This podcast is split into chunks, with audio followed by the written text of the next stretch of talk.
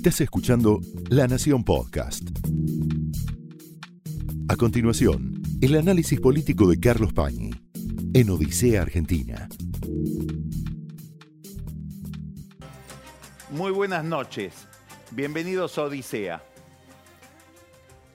Uno de los temas que va a llamar la atención durante toda la semana es el viaje que el presidente y algunos de sus colaboradores, principalmente el ministro Martín Guzmán, están realizando por algunos países de Europa de manera muy acelerada, con pocas reuniones en cada país, con la intención de conseguir apoyo político no tanto para un acuerdo con el fondo, sino para poder prescindir de un acuerdo con el fondo hasta después de las elecciones y poder de alguna manera enmascarar lo que sería una, cesación de pagos, un default, con el Club de París durante este mes de mayo. Hay un vencimiento importante en la última semana de mayo y ese vencimiento compromete una deuda de la Argentina con el Club de París donde participan los principales países, los principales estados del G7, que son los que verdaderamente dominan al Fondo Monetario Internacional. El acuerdo para poder prescindir de este pago en mayo y poder después prescindir de otro pago al Fondo Monetario Internacional en septiembre, podría pasar porque la Argentina utilice, y esta es la idea originaria que está en la cabeza de Martín Guzmán, derechos especiales de giro como moneda para ese pago a los organismos internacionales. Los derechos especiales de giro es el nombre que tiene la moneda del Fondo Monetario, que puede integrar parte de las reservas del Banco Central y que el propio fondo y también el Club de París podrían admitir como una moneda válida para pago. Va a haber, causada por la crisis social, económica que se ha difundido en todo el mundo por la pandemia, una ampliación, una extensión del capital que tiene cada país en el fondo y eso supone contar con más derechos especiales de giro que le servirían a la Argentina para pagarle a los organismos sin usar las reservas en dólares del Banco Central. Esta es la intención del Ministerio de Economía. Pero lo más importante hasta ahora que pasó en este viaje de Alberto Fernández a Europa sucedió la noche en que el presidente salía de viaje. Y no es una noticia que haya protagonizado Alberto Fernández, tampoco es una noticia que haya protagonizado el ministro Guzmán. Lo más importante que pasó hasta ahora en este viaje de Alberto Fernández por Europa es una nota una especie de larga reflexión de Leopoldo Moró en su cuenta de Facebook. ¿Por qué es importante leer esa página? Porque Moró es de las personas más cercanas y que con mayor claridad expresa y sobre todo anticipa lo que está pensando Cristina Kirchner respecto de muchos temas centrales de la vida pública. Moró, en esa eh, manifestación, en esa declaración que está publicada en su cuenta de Facebook, comienza diciendo, esto es lo importante, empieza a ser lo importante, a raíz de la gira europea de Alberto Fernández. Es decir, que no haya confusiones. Esto que estoy escribiendo lo escribo para que se interprete el viaje de Alberto Fernández y de Guzmán por Europa. Voy a tratar de sintetizar qué es lo que dice Moró. Moró dice, la Reserva Federal de Estados Unidos, el Banco de Inglaterra, el Banco de Canadá y el Banco Europeo repartieron con motivo de la pandemia 6 billones, 6 billones de dólares entre 25 estados. El Fondo Monetario Internacional solo se está disponiendo a repartir como derechos especiales de giro 150 mil millones de dólares entre 163 estados.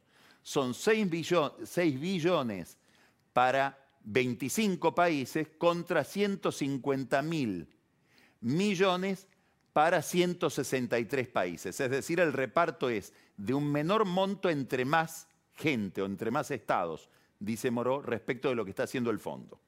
Por lo tanto, lo que habría que pedir, uno, es que los países que recibieron la ayuda de los bancos centrales no participen de este reparto que realiza el fondo. A su vez, en el caso de países deudores como la Argentina y en el caso específico de la Argentina, donde el fondo, insiste Morón, una línea que viene eh, eh, eh, desarrollando el, oficialismo desde hace tiempo, donde el fondo le prestó a Macri especialmente para jugar en la elección argentina y evitar el triunfo del Frente de Todos o favorecer la reelección de Macri, el fondo debería tener en cuenta ese error y ese privilegio con una disminución de la tasa y además con un plazo para reestructurar la deuda, dice Moró, de por lo menos 20 años. Ya no es de 20 años, es de por lo menos 20 años. En los estatutos del fondo no está previsto que haya una renegociación de deuda, una reestructuración de deuda superior a los 10 años.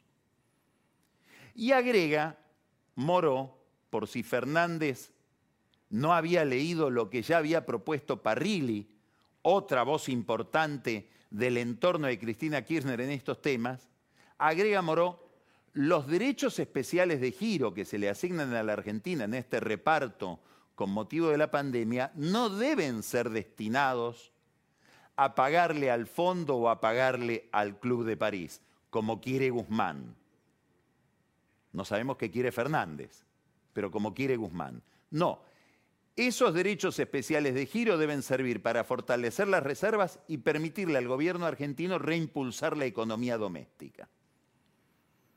¿Por qué, dice Moró, la Argentina, y había una chicana también muy clásica en el lenguaje oficialista, tuvo dos pandemias, no una.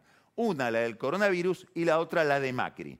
Curiosa esta expresión de Moró, ¿por qué? Porque una de las condiciones que pone el Fondo Monetario Internacional para acordar con la Argentina es que haya un acuerdo suscripto por la oposición también. Es muy difícil que la oposición de Juntos por el Cambio quiera suscribir un acuerdo que se basa en que Macri y el gobierno de eh, Juntos por el Cambio fue una pandemia. Estas críticas al acuerdo de Macri deben ser leídas a la luz de un detalle, que no sé si siempre se tiene en cuenta y no sé si siempre se tiene en cuenta en el oficialismo. Ese acuerdo que merece tantas críticas por parte de Alberto Fernández, de Cristina Kirchner, del kirchnerismo, que se selló durante la administración de Macri, fue elaborado, monitoreado, conducido desde el fondo por un señor que se llama David Lipton que era el representante de Estados Unidos en el fondo, un demócrata, que como demócrata ahora forma parte de la administración Biden, nada menos que como el jefe de asesores de Janet Yellen, que es la secretaria del Tesoro, es decir, la voz más poderosa en las decisiones que toma el Fondo Monetario Internacional.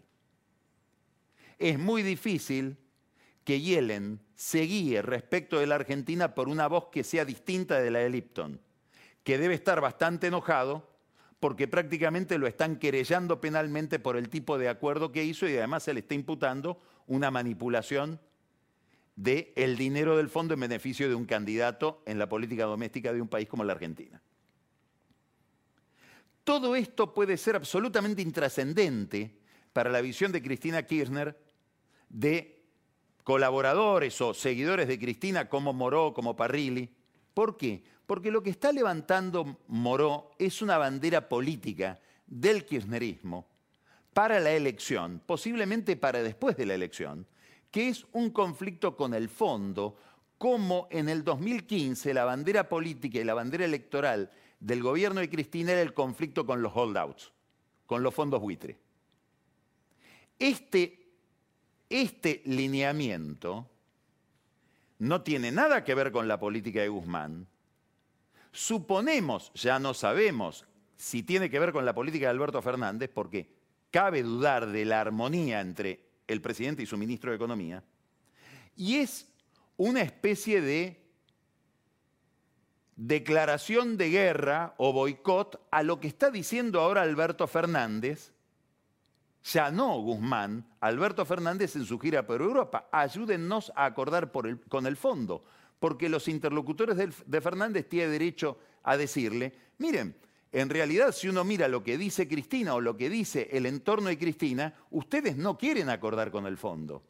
Detrás de las palabras de Moró, las condiciones que enumera para un acuerdo son de cumplimiento tan inalcanzable que da la impresión de que el programa ya es romper con el Fondo Monetario Internacional, antes y muy probablemente después de las elecciones.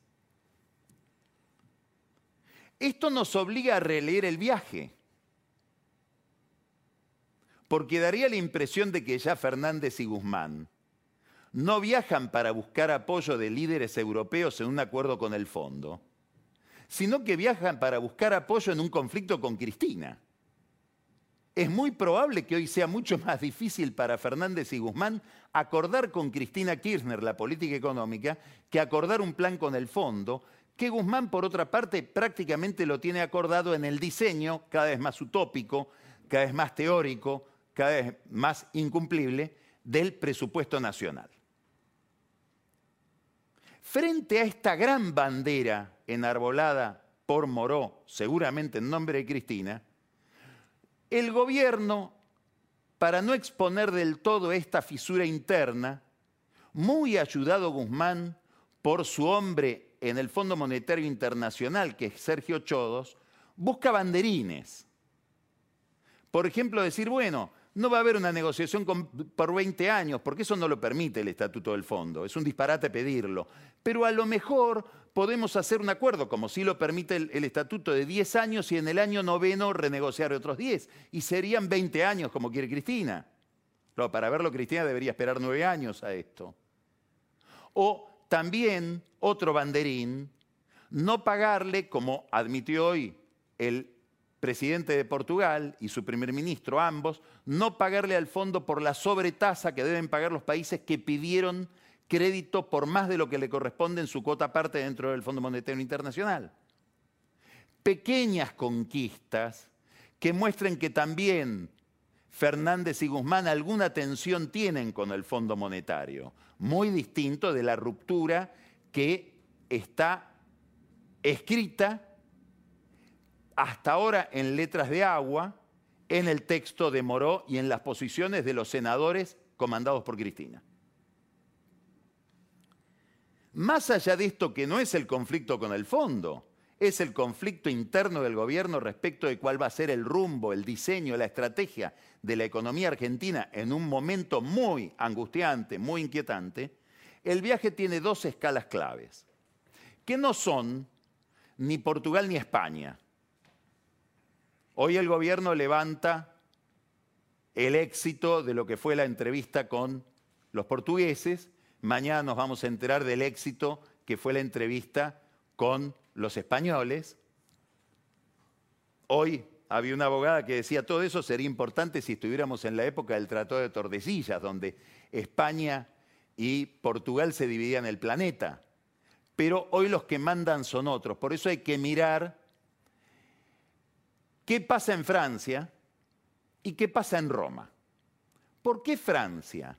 Porque el problema central, más inmediato, más urgente que tiene hoy Guzmán y que tiene Alberto Fernández es el Club de París. Que es un club, es decir, un agregado de amigos. No tiene la institucionalidad, la densidad que tiene el Fondo Monetario Internacional. Y ese club que es el Club de París, como su nombre lo indica, está dirigido por distintos niveles, según cuál sea el tema, de la tesorería de Francia.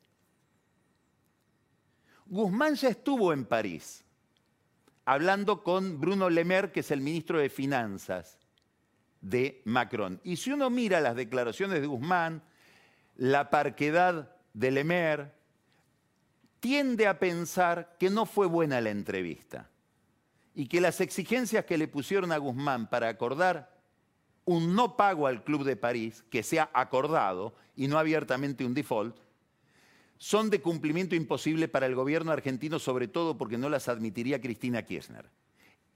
En realidad, lo que le están pidiendo al gobierno argentino para ese visto bueno de pasar de largo con el Club de París y en todo caso pagar con derechos especiales de giro, etcétera, es que haya una especie de preacuerdo o de que pase un examen con el Fondo Monetario Internacional que es el auditor que toma en cuenta el Club de París para saber si la Argentina está en condiciones de sellar algún tipo de acuerdo.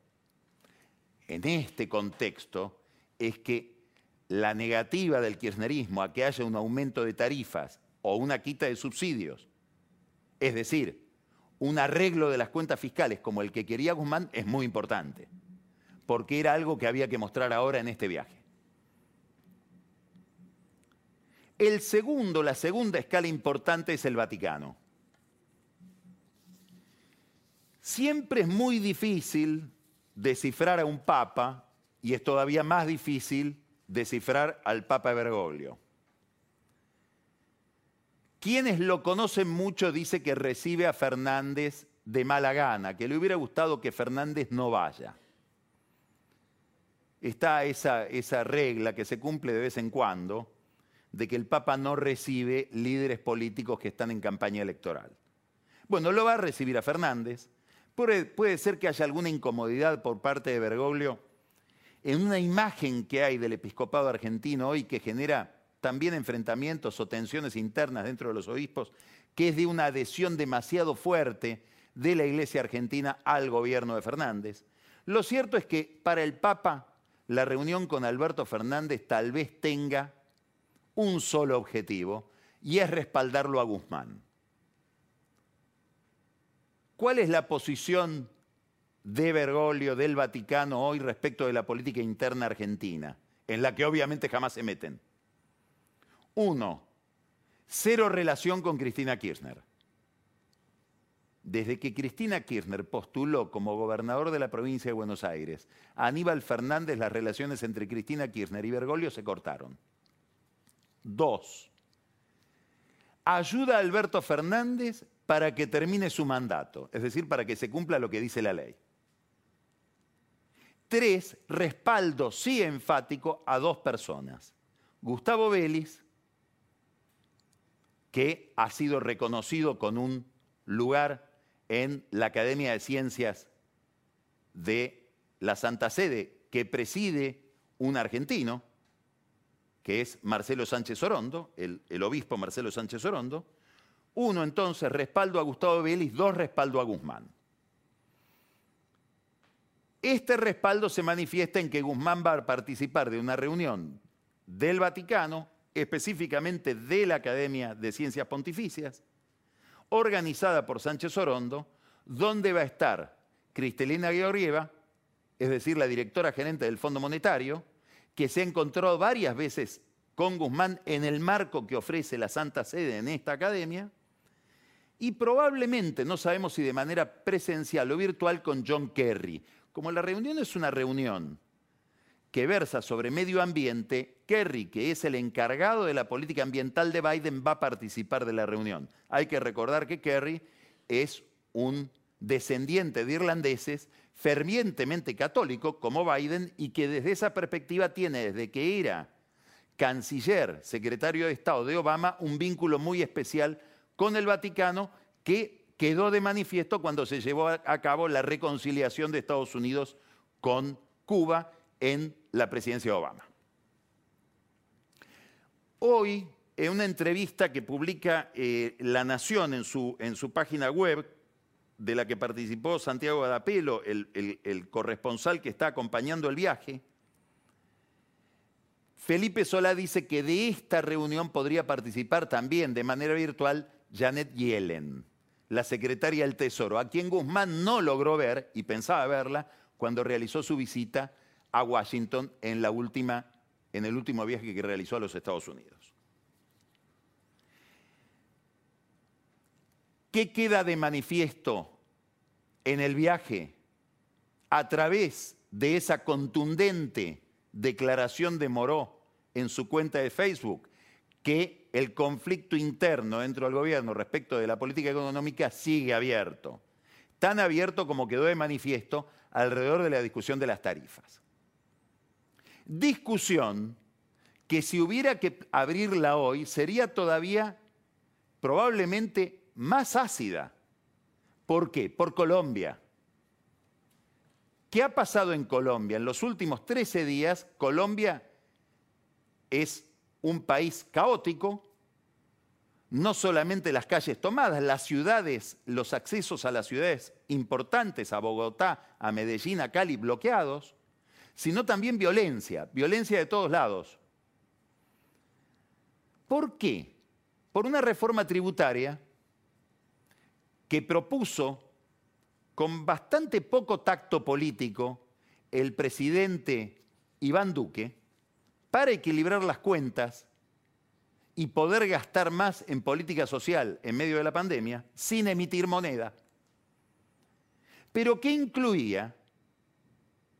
Esto es interesante de ver porque es como una especie de espejo, un impuesto a los servicios públicos, sobre todo a la luz y al gas. El IVA, 19% de impuesto, y cuidado con esto, segmentado. Segmentado. Es decir, lo iban a pagar solamente los sectores de clase media y clase alta y quedaban excluidos los más vulnerables.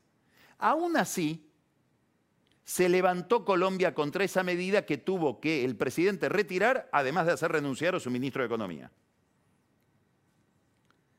¿Por qué subrayo lo he segmentado?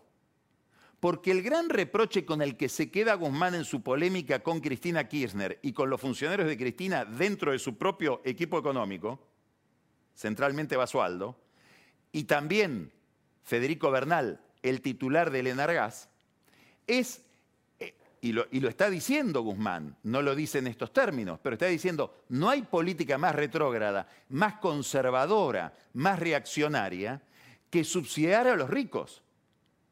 Y en la Argentina es verdad. Muchos de los que pagaron el impuesto a la riqueza se les subsidia la energía. Esa plata que va a ese subsidio podría ir a fortalecer los programas sociales, a fortalecer la tarjeta alimentaria. No sé si alcanzará como para reponer el IFE. Entonces, es interesante, Guzmán levanta la bandera del progresismo frente al populismo de Cristina. Pero Cristina tiene derecho a contestarle, lee los diarios de Colombia, porque ahí segmentaron e igual estalló todo. ¿Por qué? Porque le llega a sectores que también están muy dañados esos aumentos. Concretamente la clase media y la clase media baja.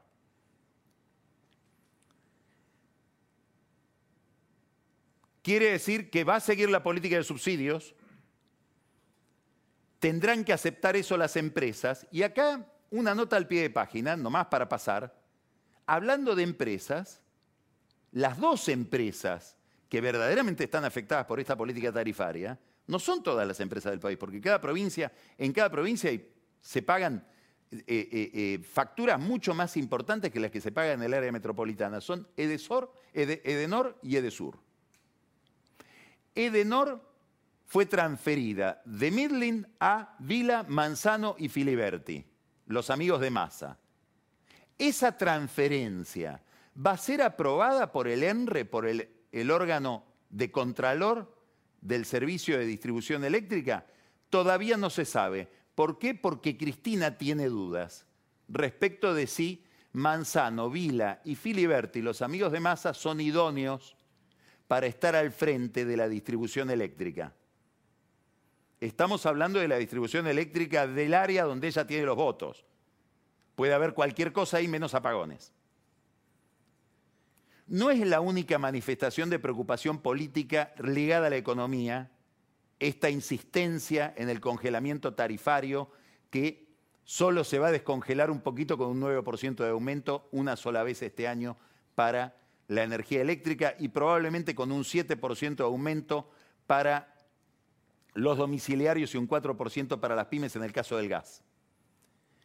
Hoy sabemos que se aumentó el monto de la tarjeta alimentaria con la que consiguen alimentos, adquieren alimentos los sectores más vulnerables de la sociedad. Esto lo hizo el ministro Daniel Arroyo para desencanto de Emilio Pérsico del movimiento Evita y de Juan Grabois de la CETEP, que dicen, acá no se trata de repartir comida, sino de dar trabajo. Un discurso casi, si uno lo mirara desde el punto de vista de la izquierda, de la pequeña burguesía bien pensante republicana que le reprocha a los gobiernos populistas el clientelismo de repartir favores por votos.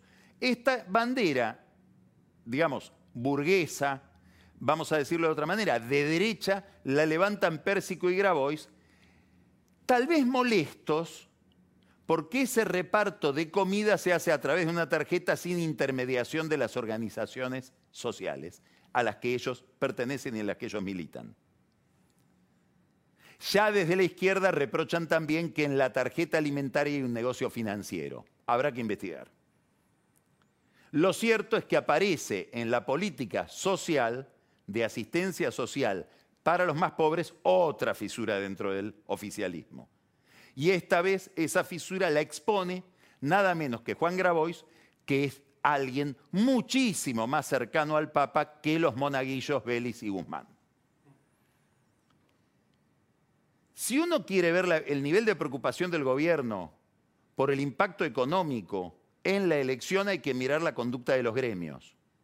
Con esta inflación los gremios están aletargados. Firman convenios, es cierto, con cláusulas gatillos por debajo de la inflación. Hay un recorte del salario real, lo dijimos el lunes pasado por un estudio de Proficio, en, un año, en un periodo de 12 meses, el aumento de salarios nominal ha sido del 29% y el aumento de la inflación del 43%. Ese es el recorte, la caída del salario real y el salario real, el comportamiento del salario real probablemente sea uno de los predictores más seguros para saber lo que puede pasar en un proceso electoral. Enorme incógnita de esta mansedumbre sindical a cambio de la cual los sindicalistas ni siquiera consiguieron poner al superintendente de salud después del fallecimiento de Eugenio Zanarini. El único que negocia fuerte con el gobierno, que impone sus condiciones, es Hugo Moyano, como sucede habitualmente. Todo el mundo está mirando la paritaria de camioneros en el mes de junio. ¿Cuánto va a pedir Moyano a las empresas? ¿30%? ¿50%?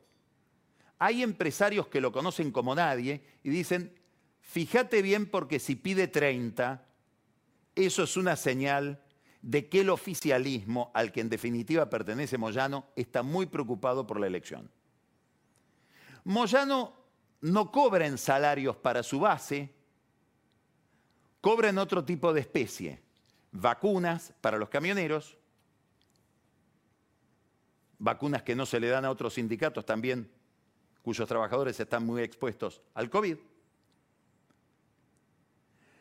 Cobra con acuerdos empresariales aberrantes, y acá hay que poner atención en lo que pasó, me interesa subrayar esto, porque es un antecedente realmente delirante, lo que consiguió Moyano presionando sobre Walmart. Walmart fue vendida por sus accionistas americanos y comprada la misma empresa por Francisco de Narváez. Moyano tiene una costumbre que la adquirió en la capital federal. Y es la siguiente. Si una empresa presta servicios de recolección de residuos, viene una licitación y pierde el contrato, deja el contrato y esos empleados pasan a integrar la empresa que gana el contrato. Moyano consiguió que la empresa que deja a sus trabajadores por haber perdido el contrato debe indemnizar a los que van a seguir trabajando en la nueva empresa que se hace cargo de ese servicio. Que además de ser indemnizados, pasan a la nueva empresa a prestar el mismo trabajo con reconocimiento de la antigüedad, es decir, la indemnización no les borra la antigüedad acumulada.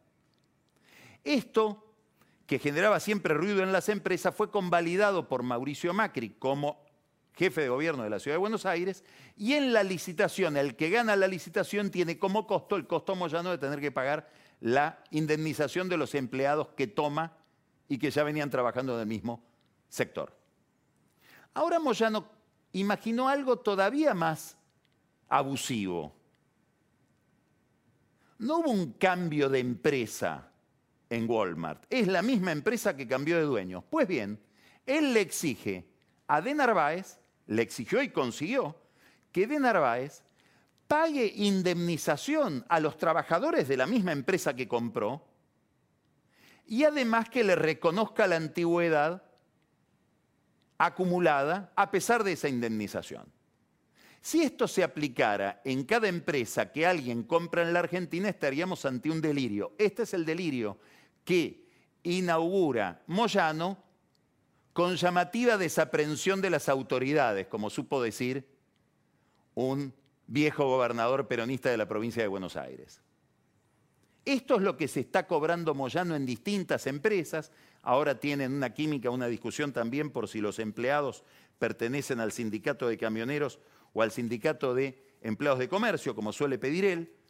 Es decir, estamos ante un desborde de Moyano muy significativo para la evolución de la economía argentina, porque realmente lo que tuvo que hacer de Narváez, que poner dos millones de dólares más a los que ya le había costado la empresa para tenerlo a tranquilo Moyano y, e indemnizar trabajadores que siguen trabajando y que nunca perdieron el trabajo, es verdaderamente vergonzoso. Todo esto se recorta sobre un panorama que el verdadero panorama inquietante para el gobierno, la única política social, la única política electoral en la que están pensando hoy Alberto Fernández, Cristina Kirchner, etcétera, es la vacunación. Siguen faltando vacunas, llegan en cuentagotas y sigue habiendo información muy oscura, muy opaca, muy confusa respecto de qué pasó con determinados compromisos que asumió el Estado y que asumieron empresarios con el Estado. Sigue estando en el centro de este problema AstraZeneca y Hugo Sigman. ¿Por qué? Porque hoy el canciller de México comunicó, eufórico, llegaron a México las vacunas a granel, para que acá en México la empresa Leomont pueda enfrascar, envasar 5.700.000 dosis de AstraZeneca. Ahora, ¿no era que esas vacunas, que esas vacunas a granel habían sido llevadas desde Buenos Aires a Estados Unidos por Sigman para envasar allá? Estaban acá. ¿Cuál fue el problema entonces? Porque Marcelo Ebrard, el canciller mexicano, no dice que el problema lo tenía la envasadora. ¿Se demoró Sigman? ¿Alguien explica algo? ¿O es que eligieron una envasadora que ni siquiera tenía la autorización del órgano de control mexicano, como parece sugerir una parte de la declaración del canciller mexicano que dice, bueno, por fin se pudieron encontrar los estándares de calidad que requiere el órgano de control. No estaban. Entonces fueron una envasadora a ciegas. Estamos en mayo y todavía no llegaron las vacunas que tendrían que haber estado en diciembre. Sigue siendo un escándalo esto y el gobierno no sabe, no contesta. De este tema no habla. Se enojan con los presidentes de AstraZeneca, pero no con los amigos empresarios que los metieron en ese baile. Se pueden seguir haciendo preguntas respecto de todo tipo de escándalo alrededor de las vacunas y alrededor del tratamiento sanitario del COVID. Ha sido muy llamativa la investigación que realizó Diego Cabot en La Nación respecto del vacunatorio de Ceiza. Es un escándalo que Aeropuertos Argentinos 2000 le haya entregado esa tarea a un laboratorio cuya existencia parece un fantasma, con certificados firmados por un bioquímico que ya no estaba como empleado del laboratorio. Pero lo más importante de todo no es ese negociado, donde inclusive se comenta que puede haber intereses de algún antiguo juez, federal que dejó el cargo el año pasado. No, lo llamativo es que el Estado, a merced de esa contratación, no estuvo controlando qué tipo de pasajeros, con qué tipo de carga viral podían estar entrando los pasajeros por Ezeiza, porque realmente el control era apócrifo.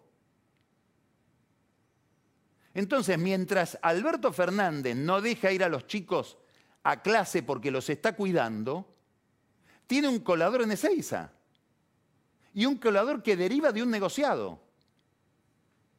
A esto se le suma el vacunatorio VIP, a esto se le suma la falta de vacunas, digamos, todo el paisaje es muy deprimente.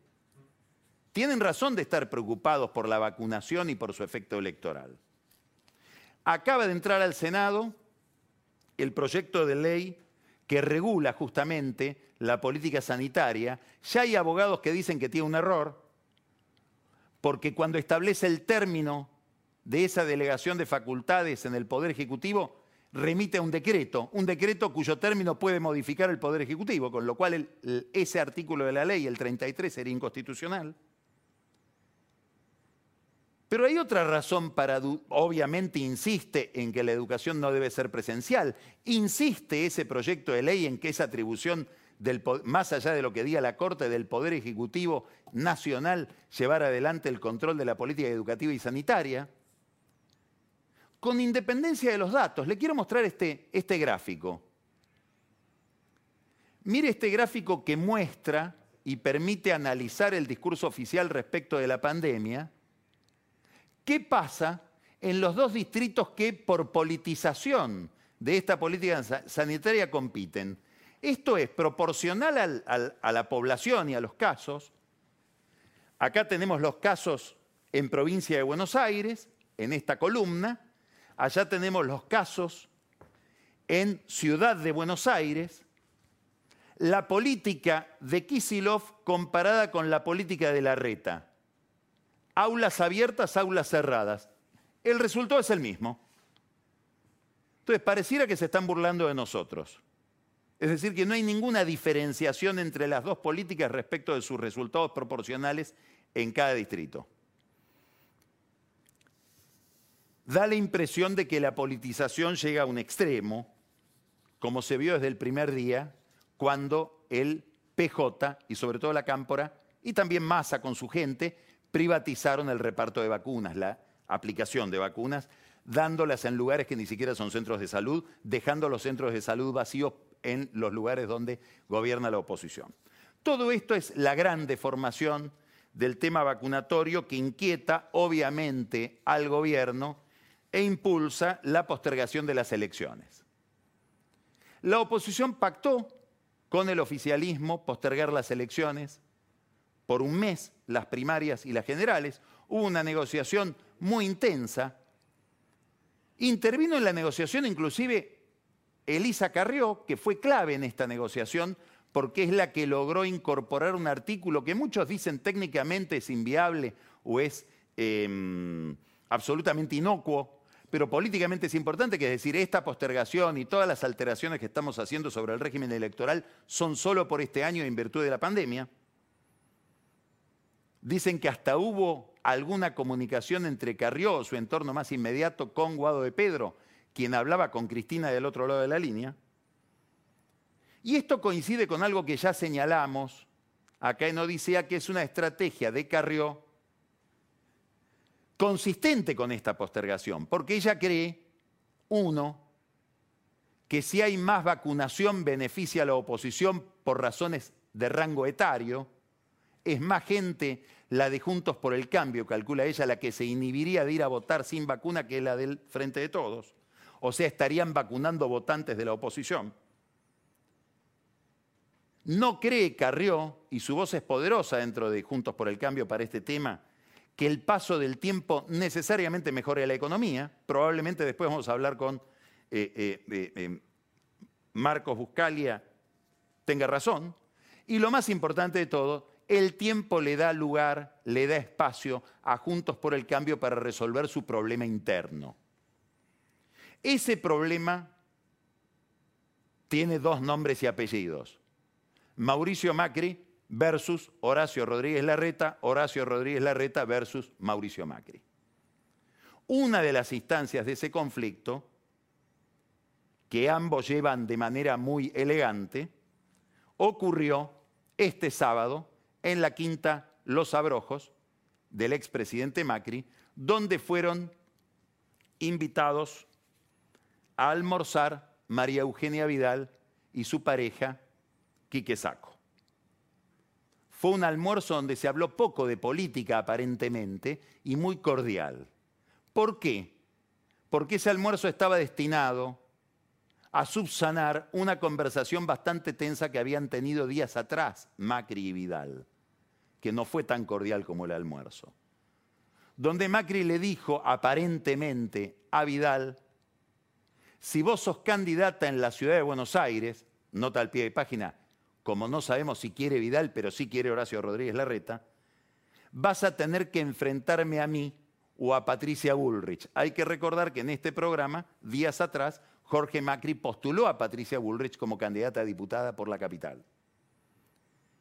Cuando Vidal escuchó que Macri le decía, en postularte en la ciudad es desatar un enfrentamiento conmigo o con Patricia Bullrich, ella habría contestado, tantas más razones entonces, mucho más me convences de que debo postularme.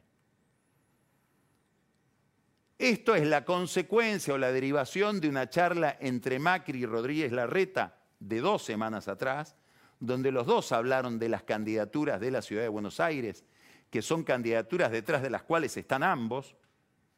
Detrás de Patricia Bullrich Está obviamente Macri detrás de María Eugenia Vidal, si se postula en la capital estaría Horacio Rodríguez Larreta. Y ahí hubo en esa conversación, ahora relatamos entre Macri y eh, Larreta, una expresión que se le atribuye a Macri y que yo me niego a creer por todo lo que, por todas las demostraciones de respeto al papel de la mujer en la política que ha tenido Macri a lo largo de su carrera.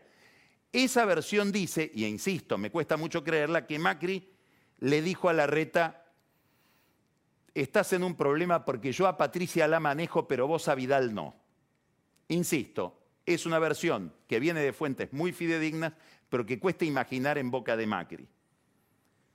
Esto es lo que sucede en el campo opositor, donde hay un problema adicional. ¿Quién ordena la provincia de Buenos Aires? Porque si no está Vidal como candidata, se desata una guerra por la gobernación en el 2023 con dos protagonistas principales, Jorge Macri y Diego Santilli, que cruzaría el riachuelo como lo cruza Vidal, pero en sentido contrario.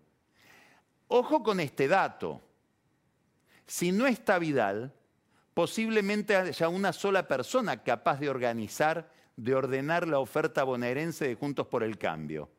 ¿Quién? Elisa Carrió. Esto sucede en la oposición. En el oficialismo, hay angustias similares que dan lugar a una versión. Máximo Kirchner, que hizo tanto por ponerse al frente del PJ en estos meses, habría empezado a analizar la posibilidad de demorar la asunción como presidente del PJ bonaerense para después de las elecciones, tal vez en diciembre. ¿Se cumplirían entonces los mandatos de las actuales autoridades? Con Menéndez al frente, con Grey al frente, y el diputado Kirchner asumiría el PJ bonaerense después del desafío electoral.